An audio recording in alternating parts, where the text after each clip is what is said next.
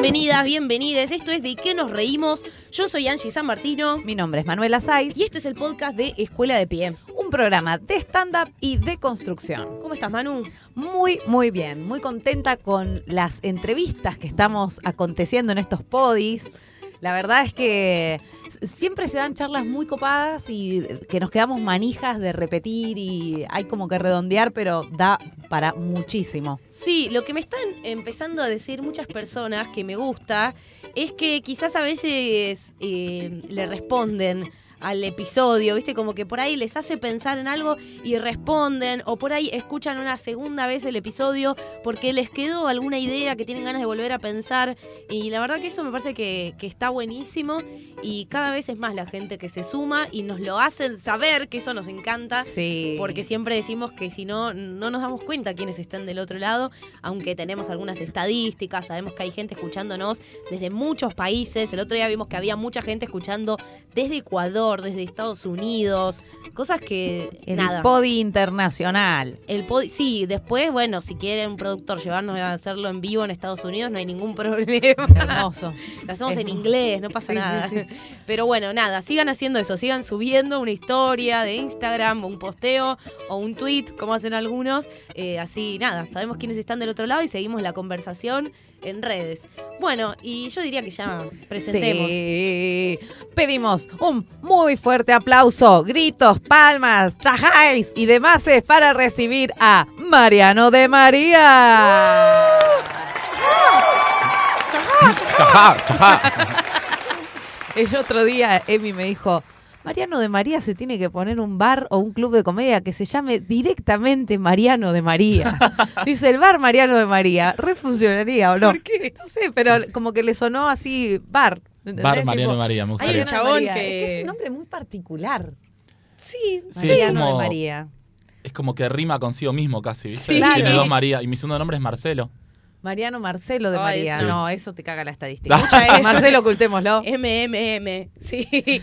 ¿Sabes que hay un, hay un chabón chocolates. que se llama Mariano de María, que, es, que era iluminador, Ah, sí. ahora es director de teatro. Ay, es verdad. Y escriben todo el tiempo diciendo, vos sos el que... eh, O lo- eh, por ahí un flyer y felicitaciones. Sí, exactamente. Estás en corrientes y eh, eh, sí. A veces me preguntan, ¿vos estás con Nico Vázquez? Y les digo, mira, no puedo hablar de esa parte de mi trabajo.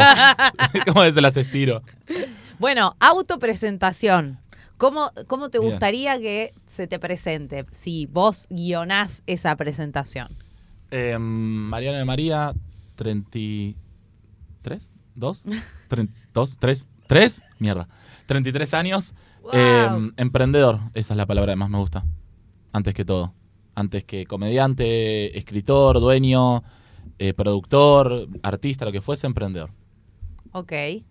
¿Tengo que seguir? Sí, desarrolla Bueno. un poquito. Un poquito más. Emprendedor es un concepto amplio. que... em, ¿Por, sí, qué, ¿Por qué te consideras un emprendedor y en qué cosas sos emprendedor? me considero un emprendedor porque mm, yo cuando terminé la secundaria, eh, yo vengo de una familia en la cual nadie tiene un título y entonces una familia de abuelos italianos, españoles y demás.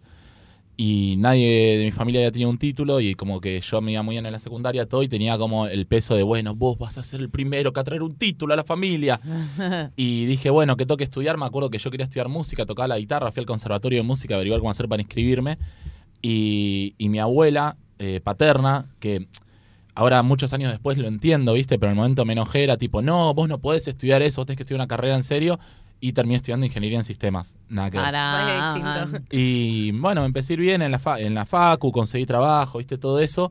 Y en un momento de mi vida me di cuenta que no era eso lo que quería y que quería otra cosa. Y esa otra cosa no sabía exactamente qué era. Escribí, empecé a hacer stand-up, surgió el proyecto de Taburet y demás. Estudié periodismo en el medio, tuve un programa de radio en el medio, hice un montón de cosas en el medio.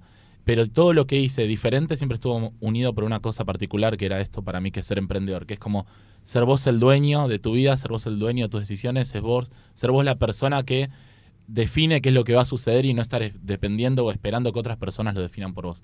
Es así como me defino yo. Que gestiona oportunidades, por ahí podría decirse, ¿no? Sí, ¿puedo cambiarlo por eso? Sí. que gestiona oportunidades. Después editamos. Sí, pero es como la cosa esa de gestionar eh, la- las propias oportunidades en el campo de lo que uno quiere. Digo, no sé, eh, por ahí algunos no lo saben o muchos no lo saben, pero vos cuando escribiste. Son pareja. Escribiste y para poder eh, transformar eso en libros, te autogestionaste y tuviste tus libros. Digo, más allá de lo que muchos conocen de- del mundo de la, de la comedia, que tiene que ver con la autogestión en un espectáculo, en el propio unipersonal, en un club de comedia, también se traduce como en otros, en otros lugares. Sí, incluso a veces es medio una trampa el lo puedo hacer todo yo o lo puedo auto- autogestionar yo. Hay como que entender, ¿viste? A veces cuándo tenés que, que delegar y cuándo tenés que entender que ciertas cuestiones las tenés que manejar de una forma diferente, porque después caes en una especie de suerte de trampa de, bueno, yo puedo con todo, entonces todo lo puedo hacer. Y si algo no te sale es, bueno, no sirvo para esto, porque hice tantas cosas y esta no la puedo hacer, no sirvo. ¿Qué? Españoles y italianos, lo dije al principio. Españoles. A mí, Españoles, me, a mí sí. me flashea mucho eso. eh, ingeniería en sistemas me parece como que es, no sé, boludo, un nivel mental al que no llegarían siete vidas. ¿Cómo era ese mundo? Me da un poco de intriga. es eh, todo lo que te imaginas que podría ser de, de- de estereotipo y cliché lo es, lo es, lo es porque Todos nerds, sí, cuadraditos. Todos nerds, hombres, ¿no Oh. es cierto? esa- ah, estaba a punto de decirte eso, yendo particularmente a, a lo que más eh, la temática del podcast, del podi, me gustó decirle podi. Podi, vamos. Sí, va- En- vamos con En podi. ingeniería en sistemas éramos poner en primer año un curso de 40 personas y había tres mujeres. Eh, Gaby, que era una, eh, fuimos amigos durante mucho tiempo, eh, pues me acuerdo de ella porque era mi amiga, y dos chicas más que no recuerdo el nombre porque no tenía mucha relación, pero eran tres. Y la UTN, la Universidad Tecnológica Nacional, tiene diferentes carreras, todas con ingeniería. Y me parece que hay una que es ingeniería textil o ingeniería química, no sé cuál de esas dos es, y en esa creo que es la única en la que hay más mujeres que hombres. Y Mirá. eso no sé, sí, perdón. No sé exactamente, digamos, si se debe a una especie de decisión personal de cada una de las personas que eligen estudiar esa carrera o se ve en realidad algo mucho más complejo que tiene que ver con em, cómo se motiva a esa persona para decirle lo que esa persona puede ser en la vida. Qué sé yo, Sí. yo dije que quería ser ingeniero en sistemas o, o tuve esa historia para ser ingeniero en sistemas y era, bueno, buenísimo. Ahora quizás eh, si tuviese otro género, no sé cómo hubiese sucedido eso. Quizás me decían, no, vos tenés que hacer textil, químico. Claro. Y o en lo laboral, porque vos también trabajaste en sistemas. sí, exactamente. Em, muchísimos hombres, mucho más que mujeres. Pero ahí también había un tema. El laboral también es como que analiza el problema con el diario el lunes, porque el laboral, de repente, yo digo, pues tomé entrevista de trabajo en una época y llevaban 10 currículum y eran 9 de hombres y uno de mujer.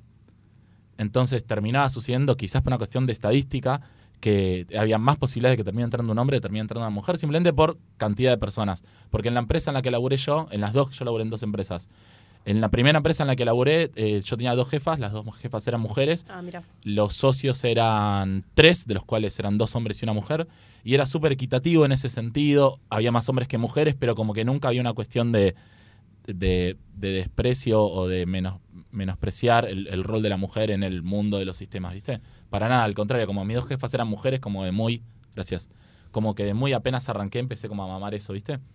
Y en mi, la segunda consultora en la que laburé no había solamente tres o cuatro mujeres, pero era una consultora más chiquita y, y no, no mandaban currículums. Eso. Sí. Eso, no, es que sí, es un problema de también es, es como el no ir a ocupar roles que no ves que otras mujeres ocupen y también de cómo te tallan la cabeza para ciertas funciones. Por es- eh, me parece interesante esto de agarraban con el diario el lunes el problema porque es verdad. Si, si no hay aspirantes a ese puesto, mujeres, es obvio que no se va a dar o sea, hay que ir más atrás al momento de las mujeres de construir un imaginario de carrera o de inscribirse a las carreras. O de- pienso que ahora se empieza a hacer ese trabajo. Sí, de hecho hay, hay grupos también, hay organizaciones que, que también incentivan mucho al laburo de la mujer en, en tecnología. Hay, creo que te pasé el otro día un grupo, Sí. no era de mujeres en tecnología. Sí, que es como que foguea a las mujeres para estudiar carreras tecnológicas y también como que comparte Sí. espacio de en qué carreras están y todo eso. Es muy interesante porque tiene que ver también con un, eh, con un espacio en donde se toman muchas decisiones y un espacio de mucho poder, más allá de ser gerente o no ser gerente, todo lo que tiene que ver con lo tecnológico, con la innovación, se toman decisiones que repercuten muchísimo a nivel social. Entonces, es como cuando decimos, bueno, pero si de un montón de gobernadores, la mayoría son hombres, claramente hay algunos temas que ni siquiera van a surgir, porque no hay mujeres ahí eh, aportando su mirada. Bueno, me parece que en el mundo de la tecnología también pasa lo mismo, pero empiezan a surgir este tipo de organizaciones en donde, bueno, tratan de incentivar también. De hecho, ahora también los chicos están mucho más estimulados para, no sé, que aprendan programación desde chiquitos, que es re importante, porque si no es como ser analfabeto, fuera de joda, Sí. y te quedas afuera de un montón de, de cosas que no entendés. Analfabeto digital. Sí, es un concepto Sí. Que existe. Sí, sí, sí. Eh, bueno, y contanos un poco cómo Sí. llegaste al, a- particularmente al stand-up. Mira, el stand-up fue así. eh, yo había publicado los libros, que los eh, que fue toda una autogestión, fui directo con una imprenta. La Pará, imprenta, contá eso Sí. también, porque ustedes porque se conocen un Claro. montón, pero capaz está escuchando algo. ¿De qué libro se está hablando? Yo, eh, bueno, cuando estaba en el mundo este de sistemas y demás, me gustaba mucho escribir. Escribí dos novelas. Una la presenté a Editorial Sudamericana porque trabajaba ahí en sistemas. Entonces, eh, mi jefa me consiguió el contacto con la editora, que creo que el nombre era Florencia, no me acuerdo muy bien. Y le presenté con la primera novela y me dijo, mira, está muy buena. Me dio un par ahí de, de anotaciones muy correctas sobre cosas que quizás podían ser mejor. Y lo que me dijo fue que no publicaban autores eh, noveles o, digamos, no, no tenían como un segmento que permita lo que yo había escrito hacerlo. Y entonces dije, bueno, ya fue, lo voy a hacer yo. Tenía el dinero porque laburaba en sistemas con un sueldo dentro de todo bastante bueno y los imprimí y me mandaron un día, llegaron a mi casa, me acuerdo, fui con mi papá a buscarlo. eh, creo que eran mil libros, tipo, imagínate, mil libros. Un montón. Sí, tipo todos ahí como en el living de mi casa y haciendo como una torre de libros. Y los empecé a vender a conocidos. Me acuerdo que en una época iba al subte, habré ido cinco o seis veces al subte. Iba por el subte, así lo vendía. Iba con mis amigos a Plaza Francia, lo íbamos ahí vendiendo. Creo que salía 10, 15 pesos en esa época. Estamos hablando hace 10 años, menos, 8 años atrás, ponele. Y después de que pasa toda esta movida y etcétera, yo me acuerdo que había ido varias veces a ver stand-up a Paseo de la Plaza, primeras épocas de Paseo de la Plaza, vi a varios comediantes y mm, una amiga que tenía en ese momento me dijo, ¿por qué no estudias stand-up? Y me pasó directamente el contacto de un curso. Y así fue como que caí en el stand-up, sin tener idea de qué era más o menos de qué trataba. Mi único contacto con el stand-up había sido Bill Hicks, un comediante estadounidense, yankee, muy bueno, que en realidad eso vino por una película que se llama Seigest, que salió también hace 10 años, que apenas salió fue como un gran movimiento y esa película tenía un fragmento del monólogo de Bill Hicks. Y mi hermano Ajá. me había dicho, estamos hablando eh, cuando recién empezaba a ver banda ancha, cuando quizás costaba conseguir ciertas cosas, tenías como que buscarlas ahí, emule, ¿viste? Esas Eh, cosas. El Ares. El Ares, ¿viste? El Napster ya había como quedado atrás. Y mi hermano me consiguió, yo lo podía ver sin subtítulos, y mi hermano me lo consiguió, el especial de Bill Hicks, Revelations. Y lo vi y me voló la cabeza. Y dije, wow, yo quiero hacer lo que hace este tipo. Hice ese primer curso de stand-up con una profesora que creo que ya no hace, o que hace mucho no hace, se llama Mónica Gando. Y mm, No, Bueno. nunca supe quién era. Mónica Gando era actriz además de, de ser docente de stand-up. Y yo no tenía monólogo. Iba a hacer la muestra y realmente no, no iba a quedar ahí porque no tenía el monólogo, no estaba motivado, no tenía nada, me sentía súper frustrado. Iba a hacer la muestra en el Bululú, surge lo de la gripe A, se cancela la muestra. Y me dan un mes más. Y en ese mes es en el mes en el que yo considero que dije, me transformo en comediante stand-up. Escribí todo el monólogo de vuelta. Con la profe no nos juntamos, pero nos juntamos con tres o cuatro de mis compañeras. Es más, una de mis compañeras era Lucila Negretti, Ah, que eh, publicó un libro también hace un poco y creo que ya no es stand-up, pero hizo stand-up mucho tiempo. Y bueno, escribí todo el monólogo y tuve la muestra. Después de ahí estudié con señales. Y después lo que me sucedió es que me pasó lo que le pasa a muchos comediantes stand-up apenas arrancan. Empezás a conseguir funciones, quizás sin buscarlas tanto, por contacto, porque te fue bien en la muestra, por esto, por lo otro. Y cuando te querés dar cuenta, pasó un año y todos los fines de semana estás haciendo stand-up. Y yo un momento en el que te lo planteas y decís, bueno, ¿qué es lo que quiero hacer con esto? Y yo estaba estudiando periodismo en esa época, la segunda carrera que inicié, la segunda carrera que dejé. Em, y me tuve que preguntar realmente porque empezaba a tener funciones, yo cursaba de noche, trabajaba día, cursaba de noche y tenía funciones los mismos días que las clases. Entonces me tuve que preguntar, ¿qué es más importante para mí? ¿Recibirme de periodista o seguir con mi carrera de stand-up? Y ahí elegí el stand-up.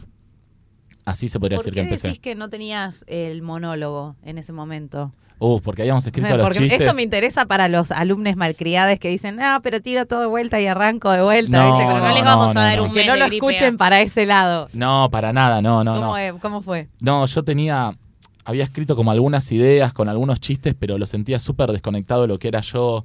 Eh, ese curso a mí me sirvió, estoy contento, no, no, no lo niego ni nada, pero la verdad es que no me dio tantas herramientas como después sí me dio otros cursos que hice más adelante. Entonces yo me sentía como muy poco preparado. que es algo que quizás le pasa cuando agarras en segundo nivel a alumnos que vienen de otra escuela, que los ves que tienen muchas cosas muy bien y de repente hay ciertas herramientas que le faltan, pero le faltan fuerte y termina siendo el punto más flaco. Ese era yo. Y, eh, y en mi locura de escribir y con Lucila y, y otra chica que creo que se llamaba Nora, que era una señora más grande, vivía en una pensión de mujeres y me acuerdo que fuimos a la pensión a, a escribir los materiales y a, y a probarlos. em, empezamos como a escribir de vuelta los chistes y ahí surgió. Realmente encontré como ideas que me significaban un poquito más y a partir de esas ideas salió el primer monólogo.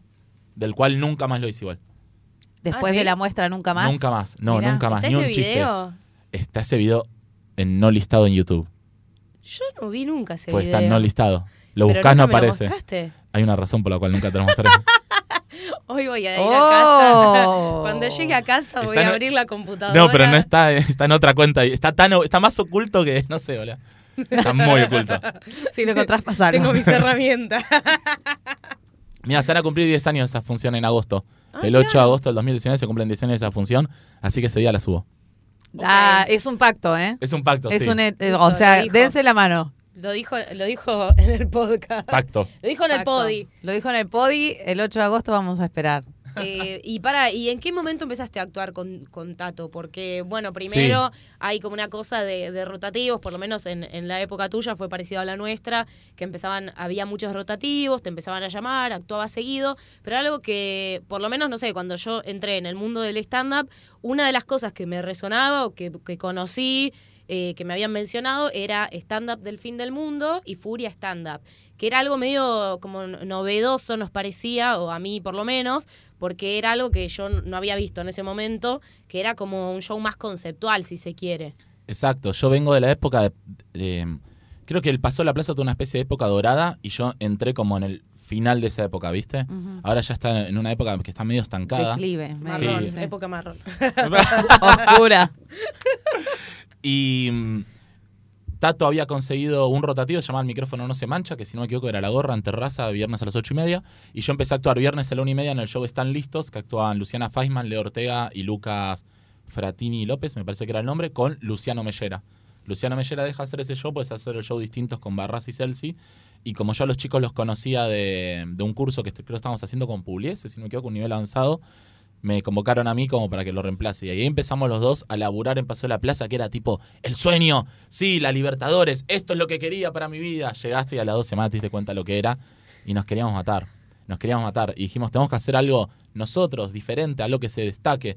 Y la idea, en esa época todos los shows de comedia se llamaban con un juego de palabras con la palabra stand. Sí. Están listos, están dapeados, están al pedo, que era el show de Edito Camiser.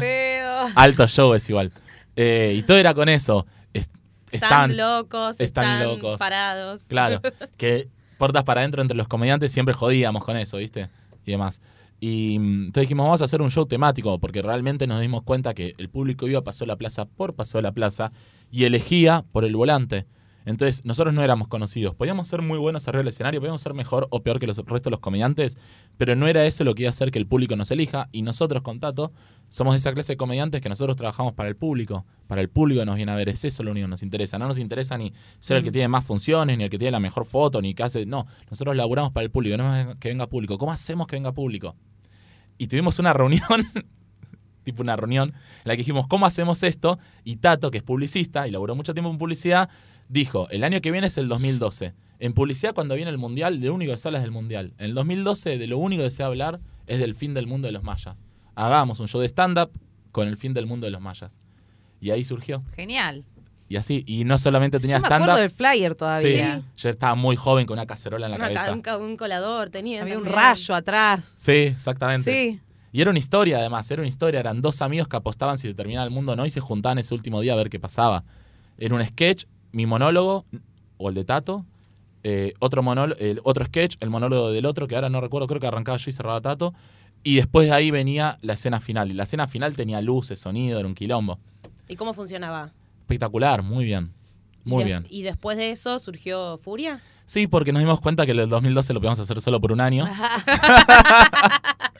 Entonces dijimos, ¿qué más podemos El mundo hacer? no terminó 2013. no sabíamos qué hacer y bueno, y, dijimos, vamos a hacer un show de stand-up que tenga como una especie de temática que la atraviese y ahí surgió la furia y el juego este que la gente escriba en el papelito que le da furia y nosotros lo leamos e improvisemos con eso. Igual cabe aclarar que la última función de 2012 fuimos con Jorge Capodistra, que es la persona que maneja la sala Cortázar de Paso de la Presa donde estamos nosotros. Le dijimos, bueno, Jorge, terminó el show y nos dice, ¿cómo? Si los éxitos nunca hay que levantarlos, hagan un año más. Y con Tato nos miramos y dijimos, bueno, dale. Y le cambiamos dos cosas al guion y le hicimos todo el 2013. Bueno, está bien, verano del 98 duró como tres temporadas Sí. y ya no era más verano del Es 98. verdad. Está bien. Exactamente.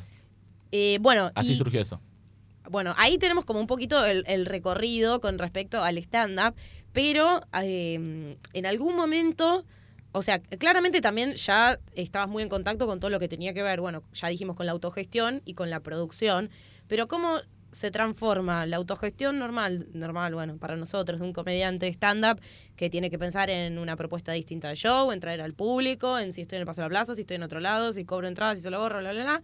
¿Cómo pasas de ahí a, no sé si tuviste la idea o la necesidad de tener un espacio propio? Porque, si querés, contar un poco resumido, pero antes de que exista Taburete Club de Comedia hoy, hubo varios espacios en los que trabajaste como con la idea de que haya un espacio de comedia. Sí, también eso. Alguna vez te escuché decir como en ese momento me di cuenta que quería tener un club de comedia. Eso me gustaría, como que ese disparador, ese momento en el que fuiste por por esta búsqueda eh, que es en lo que estás actualmente, o que no es Sí. búsqueda, ya es concreción y ve- ver eso también, qué pasó a la vez que se concretó. Creo que todos tenemos un momento en el que estamos muy idealizados con algo y te desilusionás. Mm. Em, a mí me pasó muchas veces en mi vida, cada tanto me sigue pasando. Y creo que nos define mucho lo que haces en ese momento. Esa es una frase que yo repito mucho, que la dije en el podcast de Nacho y en el podcast de... Ay, Gabou. gracias. Que no son los malos momentos los que nos definen, sino lo que hacemos cuando estamos en esos malos momentos. Y para mí fue una desilusión muy grande lo de Paso de la Plaza, porque yo venía con una emoción, venía tipo, reemplazo a Luciano Mellera, yo, y estoy en el horario central, que no era el horario central, era la una y media, pero yo pensé que era el central. Eh, estoy en la mejor sala, sala terrazas, que tampoco era la mejor sala, pues la sala más mejor que, va, igual a mí me gusta más la terraza, pero The Cavern es la sala que quizás mejor está preparada para eso. Sí. Y todo eso, toda esa ilusión y toda esa emoción se transformó en un lugar en el cual no podías realmente trabajar como artista. Estabas ahí preocupándote más por eh, vender a- al público que estaba caminando, por tus vendedores, enfrentándose a los vendedores de otro show, por cómo te trataba la gente de la sala, que no te trataba como artista, sino que te trataba como empleado. Perdón, ojalá como empleado, como cliente te trataban. Realmente no, no nos sentíamos cómodos, sentíamos que ellos nos estaban haciendo el favor a nosotros cuando nosotros le estamos haciendo el negocio a ellos. Y eso me volvía loco y tenía como una desilusión muy grande. Yo durante toda esa época seguía laburando en sistemas. Surge la posibilidad de hacer un proyecto en Massachusetts. Viajo, Massachusetts, 1942. Viajo a Massachusetts con mi jefe, eh, Nico Kovilski, Ni- Nicolás Kovilski. Y en el vuelo de regreso tengo la posibilidad de estar tres días en Nueva York. Y yo le digo, Nico, quiero ir a un club de comedia. Pum, saca dos entradas, vamos al Gotham. Entré al Gotham, vi cómo funcionaba el Gotham y dije, y en ese momento Y en ese momento. y en ese momento me di cuenta que quería tener un club de comedia. No, en ese momento lo que sentí fue, yo quiero, yo quiero salir a actuar como están saliendo a actuar est- estas personas. Con la tranquilidad están saliendo, de la forma que están saliendo. Quiero que todo funcione así. No quiero que me prendan la licuadora en medio de mi Ay, remate. la licuadora, qué terrible. sí. Claro. O, se pongan a espumar leche por las dudas cuando estoy preguntándole a la gente dónde es. No quiero eso. El No- otro día una- en, en un show que fuimos a ver, una, la moza empezó a levantar los platos sucios en el medio y pasaba por adelante Sí, con y las también la licuadora, las jarras con hielo. Sí, Todo. es terrible. todas esas cosas que realmente yo creo que son porque son lugares que no están preparados para la comedia. Creo que una vez escuché un podcast de Gerardo Freideles, que me parece que fue con Gabo, en el cual decían, pasó la plaza y restaurantes donde ocurre stand-up. Y me quedó mucho esa frase. Y empecé a soñar con eso, y justo a los 3, 4 meses me llaman por teléfono Pablo Ides para ir a hacer una función al Teatro Espacio Dada, un bar que estaba en Plaza Serrano, un bar que tuvo una movida cultural muy, pero muy grande apenas arrancó. Fue como en el cuando arrancó en el 2008, 2009, Dada era la sensación de Plaza Serrano, un bar re vintage, re decorado, un día ni tocaban bandas, tocó Botafogo, toda una movida re loca cultural. No pudieron seguir las bandas por los vecinos que se quejaban del sonido. No, habilitar estaba habilitado, Ah. pero había un nivel de decibeles que no podían superar y las bandas las superaban. Y no encontraron la forma de que las bandas no la superen, no podían acustizar la sala, no podían hacer nada. Empezaron a hacer stand-up básicamente por eso, porque nosotros tenemos menos decibeles que las bandas. Y me invitaron a ese Salvo lugar. que seas catalano. Claro. que supera todos los decibeles. Sí, mal. Le dedicamos este podio Decís. a Frank. ¡Ah! Catalano. Y fui ahí y ese lugar era súper autogestión, era re under, era tipo re hippie, era tipo, está todo bien, qué sé yo. Y yo vi ese lugar y no vi lo que era ese lugar, vi lo que podía ser ese lugar. Yo dije, acá se puede trabajar de una manera que allá jamás podríamos trabajar. Porque ahí lo manejamos nosotros. No era nuestro, le pagamos a una persona, pero medio que lo manejábamos nosotros. Y medio que yo podía como empezar a hacer cosas. Y fue eh, ese clic el que me llevó a tratar de crear lo que hoy es Taburete. Y empezó como. Empezó en esa sala de teatro, eh, cada vez nos fueron dando más horarios. Había una persona que programaba esa sala, a la cual nosotros le pagábamos los seguros de sala, que eran montos fijos, no era porcentaje. Y nos iba dando como diferentes horarios para, para explotar y hacer el show de stand-up, ¿viste?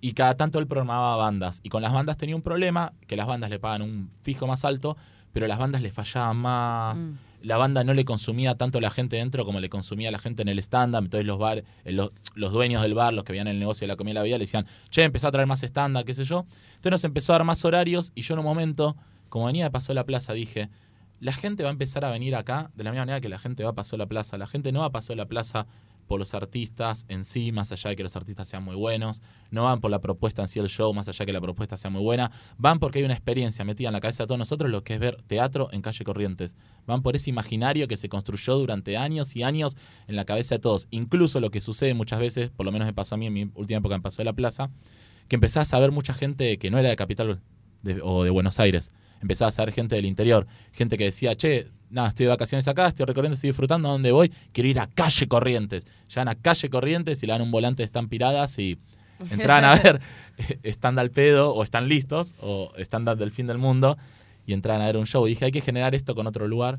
Y yo lo que le propuse a la persona en ese mane- momento manejar el teatro era que en vez de cobrarnos una plata por cada uno de los horarios, no de todos los horarios, y nos cobra un monto fijo, que en la sumatoria nos dejaba como un puchito más, y empecemos a invertir publicidad, no en los shows, sino en el lugar.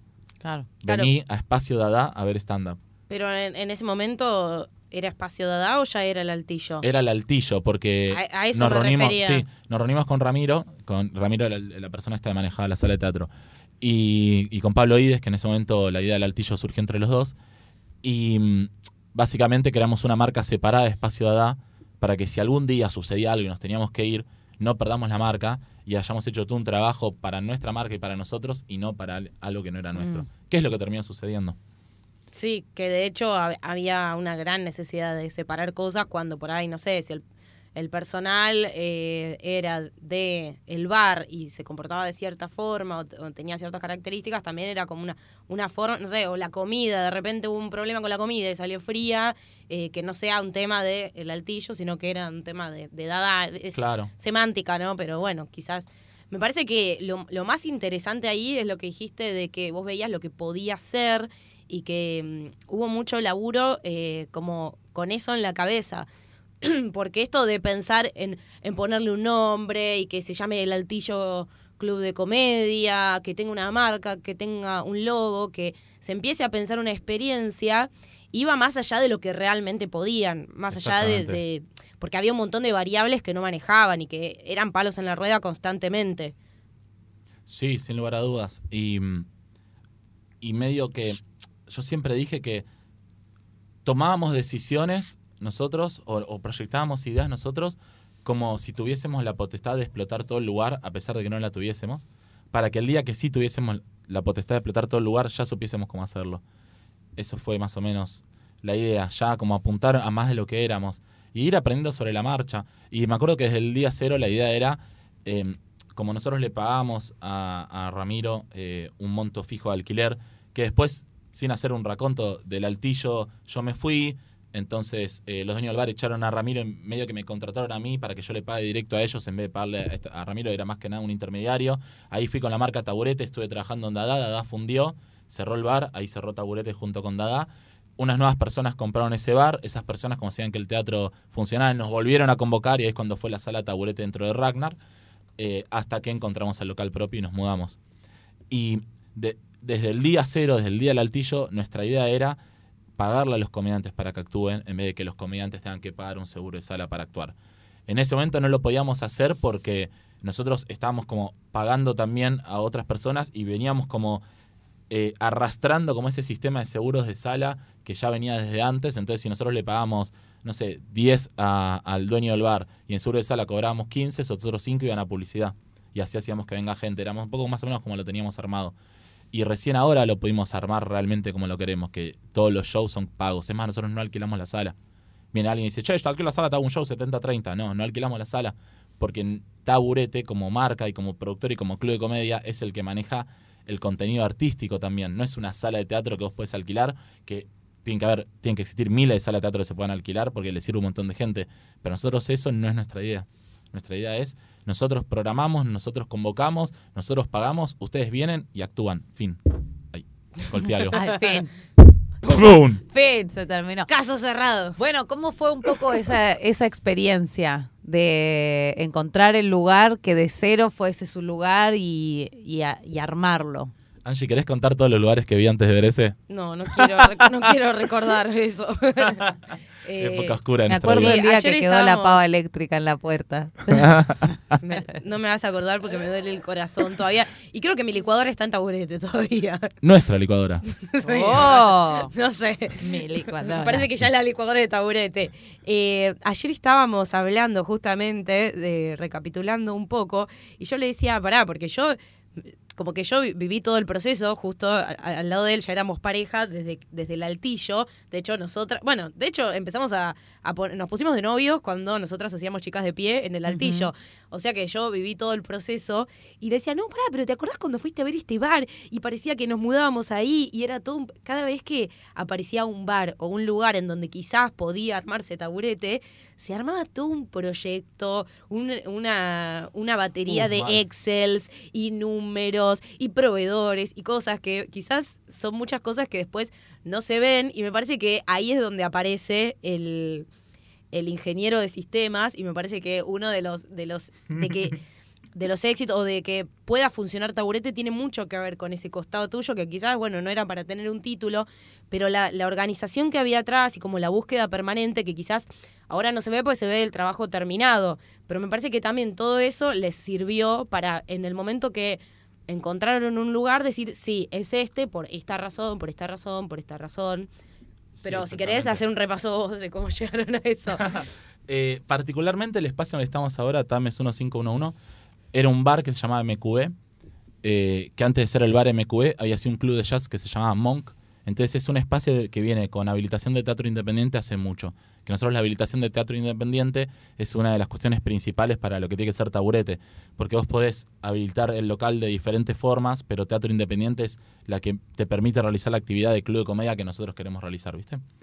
Y, y el, y el chico Adrián, Adrián se llama, que tenía el bar, en un momento él había, había digamos, comprado el fondo de comercio al club de jazz y lo había armado y trabajaba con la mamá y la hermana y justo tuvo problemas de salud la abuela, o sea, la mamá de su mamá. Entonces la mamá no lo pudo acompañar más, la hermana había empezado la facultad, entonces él quedó solo, se dio cuenta de que solo no podía y dijo, bueno, lo vendo.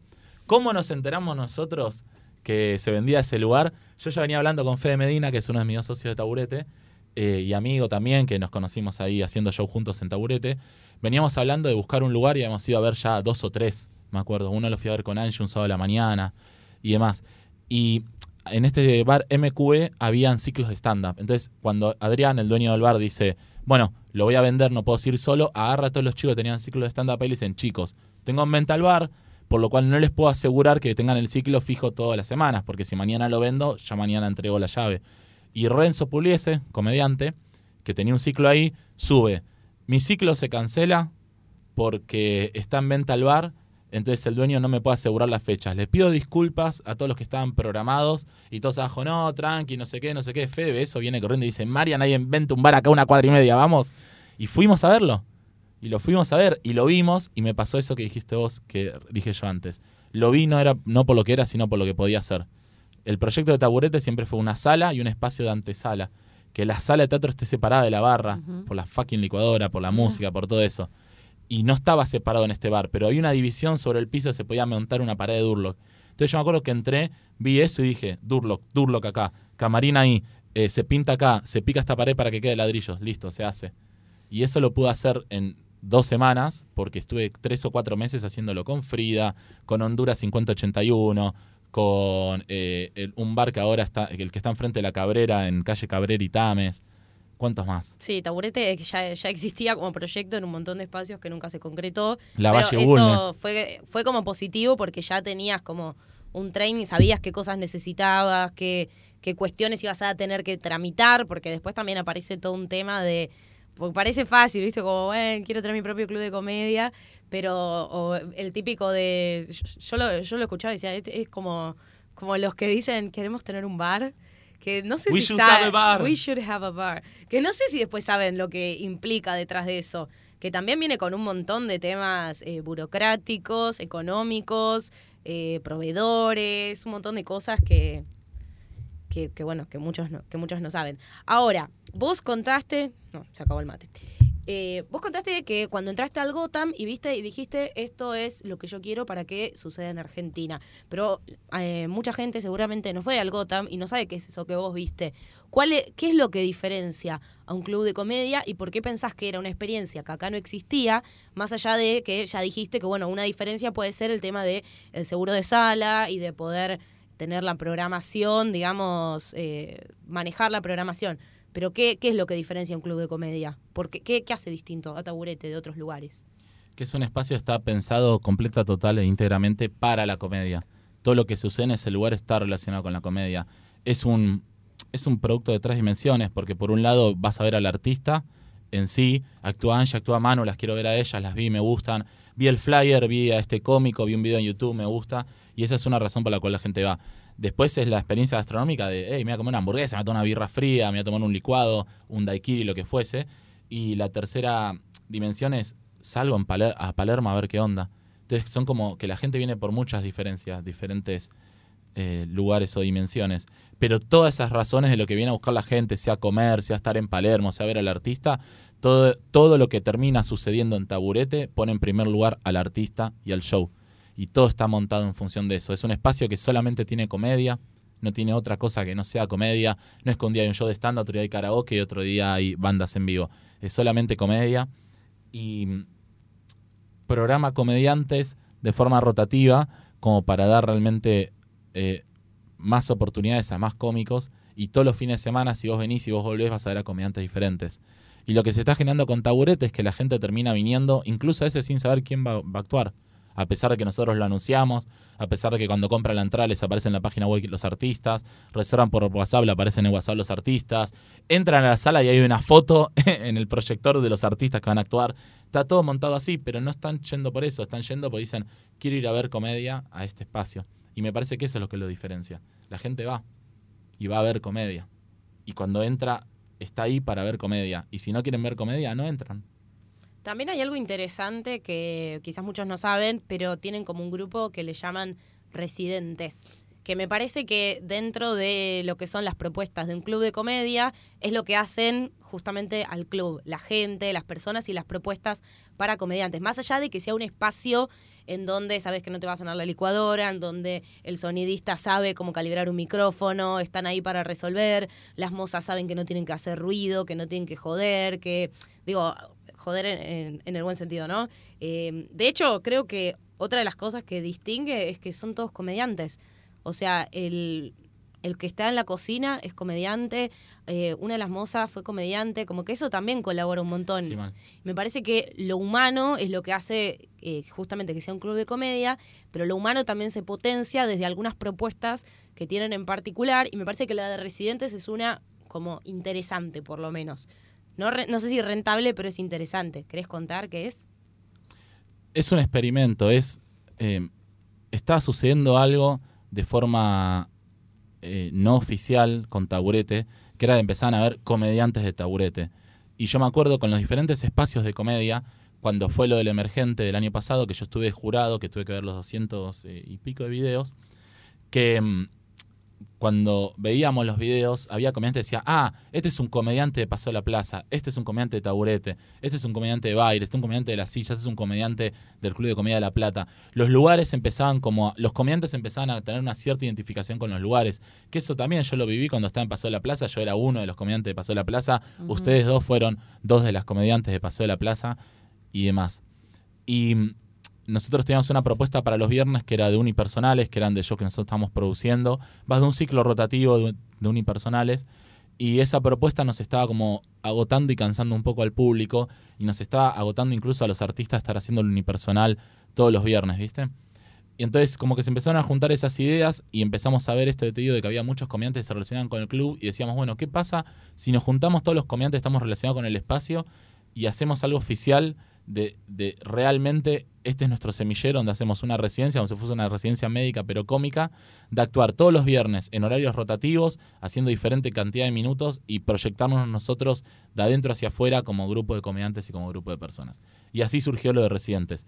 Y también surgió eso porque como nosotros tenemos solamente cinco horarios los viernes y ya tres estaban ocupados por unipersonal, nos pasaba también que queríamos que venga un montón de gente y no sabíamos cómo hacer para que vengan y no sabíamos cómo hacer para incorporarlas porque ya había como un show fijo. Entonces medio que este, esta residencia nos permitió en vez de sumar una persona más, sumar a siete más que queríamos que vengan y bueno, y armar la propuesta. Y la estamos descubriendo a medida que la hacemos, todavía no sabemos bien qué es porque es algo que lo vamos encontrando. Lo primero que te puedo decir que pasó con los residentes es el grupo humano. Se generó como un grupo humano de contención que va más allá de, de lo artístico y que empezó a traducirse en lo artístico. Por ejemplo, ayer Paula Leticia, que es una de las eh, residentes, estuvo en el casting de Provincia Emergente y estábamos todos en el grupo de WhatsApp, tipo, che, ¿cómo te fue? Dale, éxitos, vamos, no sé qué. Cuando... Una pertenencia también. Un ¿no? grupo de pertenencia. Eh, cuando Yamila Denise estaba por hacerle un unipersonal que lo está rotando por diferentes espacios, como que antes lo hizo en taburete, pero más allá de que lo hizo, como que nos juntamos todos y hablamos como del material, hacia dónde lo queríamos llevar. Un par de veces tuvimos charlas tipo hasta las 5 de la mañana, bueno, vos sabés, pues yo tarde a casa. Eh, hablando sobre qué es lo que buscamos, ¿viste? Es como un lugar de encuentro y de descubrir. Más allá de que es un lugar donde actuamos todos los viernes, filmamos un especial de comedia, el especial de comedia se hace sobre YouTube dentro de un par de semanas. Em, tenemos el objetivo de, de empezar a hacer funciones en otros lugares como residentes. Es algo que lo estamos descubriendo a medida que lo hacemos. Y la idea desde el día cero fue, esto dura un año. Ah. Entonces, en enero del 2000... O sea, eh, eh, ya sabes cuándo puede dejar de residir en Taburete y volver más temprano a la casa. que tengo mis dudas de que, de que él se vaya de ahí, porque me parece que van a cambiar todos los otros, pero este no va a dejar de volver a las 5 de la mañana. Mañana, claro. Eh, pero eso Son me parece re interesante. mañana. Creo que también lo que tiene de copado es como esta cosa de club, así como el club, el club común, eh, está buena como la palabra, porque también lo que se da es que hay mucha, hay mucha mezcla que me parece que es como súper beneficiosa para los comediantes. De hecho, nosotras tenemos alumnos que han ido a actuar a taburete porque hay como una cosa copada que creo que tiene que ver con la programación de club de comedia yankee, que tienen este tipo de shows en donde se mezclan gente, eh, no sé, de repente alguien que recién empieza hace cinco minutos, alguien que está hace más tiempo, hace 15, otro hace 20, no sé cómo son los tiempos, pero me parece que eso está como recopado para unir gente de distintas camadas y por ahí, no sé, un alumno o alumna nuestro que quizás fue a, un, a uno de esos ciclos, eh, actuó con alguien que está hace 10 años haciendo stand-up. Sí, tremendo. Bueno, eh, fue muy gracioso eh, por una cuestión, ya te casi estatura, cuando actuó Lucas Rimoli, que eh, salió de su escuela, con Martín Paglia, que Lucas es así bajito y Martín es así enorme, ¿viste? Y bueno, eh, era la primera vez que no se conocían, actuaron juntos, eh, creo que actuó Alejandro Horvath en esa función también, y estamos hablando de tres comediantes que no tienen tanta relación, que no se conocían y que actuaron juntos con... Sebastián Colito González de presentador, y que fue una función tremenda. Y el público terminó de ver esa función. Y, y lo que vio fue un show muy bueno con cuatro artistas muy buenos. Y ya, no es que dijo, ah, bueno, esta persona recién empezó, está haciendo cinco minutos. Es como que realmente terminan metiéndose dentro del show y no solamente una participación de cinco minutos, pues empezaste hace poco. Sí, es una forma distinta también de estar como más contenido en algún punto cuando los que recién empiezan, ¿no? Sí. Porque por ahí uno a veces también se entrega, bueno, recién arranco, va a ser rechoto esto. Eh, que por ahí lo que decíamos el otro día, no sé, yo con código de humor lo que hacía era buscar a alguien que cierre y que justifique el momento, ¿no? Como que uno sabe que va a ser choto eh, o que tiene mucho para aprender necesariamente. Y me parece que este tipo de, de- de shows como que colaboran mucho en eso. Y mismo también eh, en que después, no sé, se puedan cruzar en la terraza, en una sobremesa, intercambien experiencias, me parece que eso también está buenísimo. Sí, la parte del club es es súper importante porque incluso se empieza a generar con el público. Tenemos mucha gente que viene muy seguido. Tenemos gente que llega y eh, saluda a Elena, que es la persona que está en boletería. Tipo, la saluda con un beso. Hola, ¿cómo estás? ¿Todo bien? Aquí? Ah, viniste de nuevo. Es más, hubo una chica, eh, Luciana, que nos regaló fotos, que nos agarró nuestras fotos del Instagram que nosotros subimos, las imprimió a color y nos las trajo de regalo. Eh, hay una chica, Paula Figueroa, que una vez me hizo un dibujo. Gente como que está viniendo todo el tiempo y que realmente se está generando un club más Claro, no solo de comedia. El público también es parte de la experiencia. Exacto. Está bueno. Bueno, tenemos que ir al segmento. Volvemos a Valchip eh, Comedia y vamos a hablar ahora de qué nos reímos. Entonces, este es el segmento que apunta a la deconstrucción y a que nos cuentes qué material como comediante o qué rutina o qué chistes transformaste o descartaste o elegiste no hacer más por que el mensaje no estaba bueno, porque no te sentías cómodo con lo que estabas haciendo o que de repente descubriste, uh, mira, estaba diciendo esto y no me di cuenta. A nivel material, eh, hay un chiste que, que la premisa era, o el pie era, em, mi novia eh, le hago comentarios positivos y ella me los transforma en negativos. Que, o que, no, perdón, no, era, No. a las mujeres les haces comentarios positivos y te los transforman en negativos. me soplan acá. No, dice ella. No. La Eh, pregunta es para Mariano de María. Entonces era, y era tipo, yo le decía, estás muy linda hoy. Y ella me contaba, hoy, o sea que ayer estaba fea. No, ayer estabas linda, chancho, chancho, o sea que soy gorda. Bueno, y así, viste un par de chistes más. Y después iba al otro lado y decía, en cambio los hombres, cualquier comentario negativo lo transformamos en positivo. Mirá la abusada que tenés, sí, hay más Mariano para el mundo. Ese era como el, el chiste que incluso eh, lo sigo haciendo, que lo modifiqué. Porque me di cuenta de ese chiste, lo que estaba haciendo era a- había una estructura de humor clara detrás de ese chiste, bien armada, eh, con, con- con el pie y el remate armado de una manera que hacía que el chiste funcione. Pero todo eso estaba montado sobre una premisa en la cual la premisa tácita era la mujer es hincha pelotas y el hombre es pelotudo. Entonces me di cuenta que, y esto lo hablé mucho con vos, eh, estoy señalando a Angie, Con vos, Dios. con vos, con vos, vos en mi cabeza. Em, de que yo sentía que ese chiste no lo quería hacer más, porque no me sentía cómodo haciéndolo, no me sentía cómodo. Y tengo muchos materiales en los que quizás caigo en, la diferencia entre el hombre y la mujer, o cómo yo lo veo diferente a cómo lo veo en mi pareja.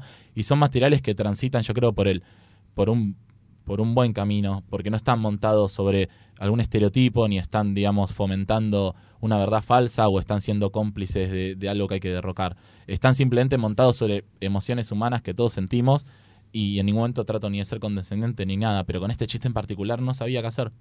Y lo que terminé haciendo lo terminé montando sobre algo personal que sí me sucedió con mi novia y desmontándolo de ese lugar de eh, la mujer es histérica, el hombre es boludo. Lo monté en cuando estás de mal humor, que es algo que nos pasa a todos más allá del género, eh, los comentarios positivos que te hacen en tu mal humor los vas a transformar en negativos. Y cuando no estás de mal humor, cualquier comentario negativo lo transformas en positivo. Y me parece que el chiste es más sano y hasta te podría decir que hasta funciona un poquito mejor de lo que funcionaba antes. Pero lo que más cambié es cuando voy al público. Antes me pasaba esta cosa de si iba a una mesa de hombre-mujer, quizás ya asumía que eran pareja y ya le hablaba al chabón. O, o, ¿cómo es tu nombre? Alfredo. ¿Y ella que es tu mujer? Y siempre como que iba así. Y lo veo como en muchas personas que van a hablar al público que van así. Que van al hombre de la mesa y que cuando es la mujer no le preguntan a la mujer de la mesa, sino que le preguntan al hombre que le cuente sobre la mujer. Entonces, e- eso es lo que siento yo que más modifiqué. Esa búsqueda o ese diálogo con el público. O cuando el público me da algo, eh, no montarlo sobre, si quizás si una mujer hace algo, rematar con, eh, bueno, esta es una, no quiero decir la palabra, no sé, dice algo como que ya tomó tres cervezas y decir, ah, esta es una, viste, y tirar un, es una puta, lo que fuese. Sí, lo- Bueno, está bien. Son- Tres horas Era para Sí, como sí, todo sí. el mundo quería. ¡Puta! Eh, eh, o, o no sé, o, o- o alguien es de Colombia, vende droga, ¿viste? Como tratar de salir de esos lugares porque siento que... eh, en realidad no, no, no- no tengo como una decisión o conclusión que quiero imponerlo sobre los demás. Es como una opinión mía. Siento que no, eso ya no es comedia. Ya no es, eh, ya no, no me interesa a mí como comediante transmitir eso y no me interesa que mi espacio transmita eso. Yo he tenido em, alguna situación de una persona del público enojándose por el contenido de, un de una persona. Es más, es una persona que escucha este podcast con la cual eh, no volví a hablar, así que si lo escucha, eh, no me acuerdo el nombre, te pido mil disculpas, ser humano del universo. Pero salió de- del show y me dijo, yo escucho mucho el podcast de Manu y Angie y me hizo pensar muchísimas cosas. Y la verdad que lo que escuché eh, hoy en el show me pareció súper gordofóbico, xenófago y un par de, de expresiones más utilizó. Eh, yo vi ese espectáculo, no comparto su opinión, pero sí lo que comparto es cuando me dijo que la persona que presentaba iba a una mesa y le preguntaba siempre al hombre, que es esto que te digo que, que me hizo pensar mucho. O, o, ah, vos estás con tu mujer. Y me acuerdo que una vez un presentador, eh, cuando estaba por presentar, dijo, bueno, vamos a hacer quilombo, vos pegale a tu germu, vos, no sé qué, ¿viste? Y fue como tipo, ¿eh? ¿Qué estás diciendo? Y, la, y quizás lo único que quiso decir fue vos pegale al lado, pero la forma que lo dijo no va. O, o- o quizás sí creyó que era gracioso decirle a un chabón que le pega una mujer como parte de hacer quilombo. No lo sé, no puedo hacer esa deconstrucción yo, la tiene que hacer él. Pero esa persona, esa, esa mujer en particular, se quejó con eso del comediante y vino a la salida y se quejó con eso de nosotros y fuimos todos después a pedirle disculpas y a decirle que tenía razón. Y yo si tengo un comediante que sé que tiene ese estilo de humor, mi forma más fácil es no lo llamo a taburete. Y si viene y hace ese humor en taburete, no lo llamo más. Eso te iba a preguntar, eh, creo que te guste o no te guste, Sí. estás en una es- estás en un rol en donde estás en una situación de poder, digo, manejas un club de comedia que en, en donde pasan muchos comediantes por fin de semana, donde viene un montón de gente y una de las cosas que surgen recurrentes en, en el podcast tiene que ver con el cupo de mujeres, con tratar de hacer cada vez más espacios. Eh, ¿Te das cuenta que estás en un lugar en donde podés tomar decisiones y hacer, hacer algo por eso? ¿Lo pensás? Porque, por ejemplo, otro día con Manu estuvimos en un espacio que también es un espacio de comedia, que tiene shows todo el tiempo, y la comunicación visual, que nada, puede ser algo inocente, pero a nosotras nos chocó. Somos dos comediantes mujeres, la comunicación visual y de las redes sociales eran absolutamente todos hombres. Y me parece que eh, gente como, como vos, como el belga, eh, comediantes que se apropiaron de espacios, no sé, Alejo mismo, que también maneja un espacio en donde giran muchos comediantes y hay muchos shows, me parece que, no sé si estás de acuerdo, pero creo que están en un lugar de, de poder y en donde pueden hacer un cambio eh, más copado o donde pueden aportar desde su lugar un montón. ¿Qué, ¿Qué pensás vos de eso? ¿Te lo planteás con tu equipo? ¿Lo charlan? También ustedes son tres socios hombres. Digo, ¿se plantean estas cosas? Sí, sí, sí. Ay, perdón, pensé que ibas a decir algo. Eh, sí, obvio, sí, estoy de Hizo un acuerdo. corte muy abrupto, venía Sí. hablando muy desarrollo y quedó ¡pum! Pum. Tu turno. Em, sí, estoy de acuerdo. Em, y sí, es parte de. Siempre fue parte de Taburete. Lo que pasa es que ahora que estamos con estos ciclos y demás, y es que estamos convocando, es como que ya ni lo hablamos porque ya medio que está en el gen. Si vos te fijás, el fin de semana que viene ahora, eh, está bien, es un presentador toda la noche, el presentador es hombre, es Ariel, y son 12 comediantes y creo que son 6 mujeres y 6 hombres, y en ningún momento dijimos, bueno, tiene que haber mitad mujer y mitad hombres, es, conocemos todos estos artistas, queremos que vengan estos artistas, vamos a llamarlo, y quizás a veces sucede que hay más mujeres que hombres, a veces más hombres que mujeres. Entonces, no, nosotros nunca el género fue como un impedimento para no llamemos a esta persona porque es mujer o, o- o porque lo que fuese más allá de cómo es esa persona como artista y cómo se desarrolla esa persona si es más profesional o amateur. Lo que sí hicimos en un momento fue este ciclo eh, que era 12 comediantes mujeres en la misma noche con una presentador mujer presentando toda la noche que ustedes lo hicieron. Ese fue el único momento en el que hicimos algo como activo de, de política del espacio de hoy actúan solo comediantas. Que surgió porque venía el Día de la Mujer, nosotros queríamos hacer algo, no sabíamos bien cómo se suponía que teníamos que, digamos que, festejar, conmemorar, eh, recordar, eh, reconocer ese día, porque no es como San Valentín, o sea, la historia detrás de- del Día Internacional de la Mujer es una historia bastante trágica, sangrienta, de lucha, entonces de repente salir a hacer algo en, festejando eso no nos tenía tanto sentido. Y lo que terminó surgiendo fue, bueno, no lo vamos a festejar, lo vamos como a reconocer, que esa fue una frase que me dijo particularmente Carolina Guzmán, que en esa época trabajaba en producción con, con nosotros en Taburete. Y la forma de reconocerlo es hacer los mismos ciclos que venís haciendo, pero solamente programá comediantes mujeres. Y bueno, así surgió el primero. Y después nos gustó tanto y lo hicimos una vez por mes. No hay mucha más vuelta. Eh, sí, no sé. Lo que sí te puedo decir, que creo yo, si vamos a hablar de... ¿Sí? No, sí, sí, sí. Sí, sí. es que mm, hay un número cuantitativo absoluto de que hay menos mujeres haciendo stand-up que hombres. Esto te lo puedo comprobar por la convocatoria de Taburete, por la convocatoria del Emergente, en los cuales vi las dos bases de datos. Yo hice una convocatoria abierta de comediantes para que vengan a Taburete hace un par de meses y se inscribieron casi 300 y es 200, 100 o 210, 90 la proporción.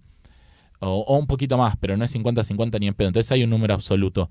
Pero yo creo que ese número absoluto lo que hace, y si vos te montás sobre ese número absoluto y decís, ah, bueno, ¿por qué tengo que preocuparme de invitar más mujeres si hay menos mujeres haciendo stand-up?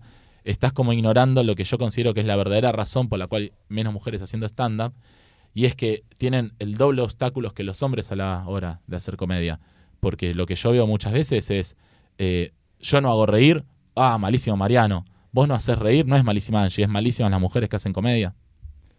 O de repente tuve el caso de una comedianta que nos contaba que lo invitaban a actuar a un bar del conurbano, que no lo puedo recordar, sino, y no tengo más contacto con esa persona, si no lo diría, en el que decía, dejé de ir a ese bar, ese bar me pagaban bien, me servía actuar, me daba exposición, pero dejé de ir porque cada vez que iba, el dueño me tiraba onda y me quería agarchar.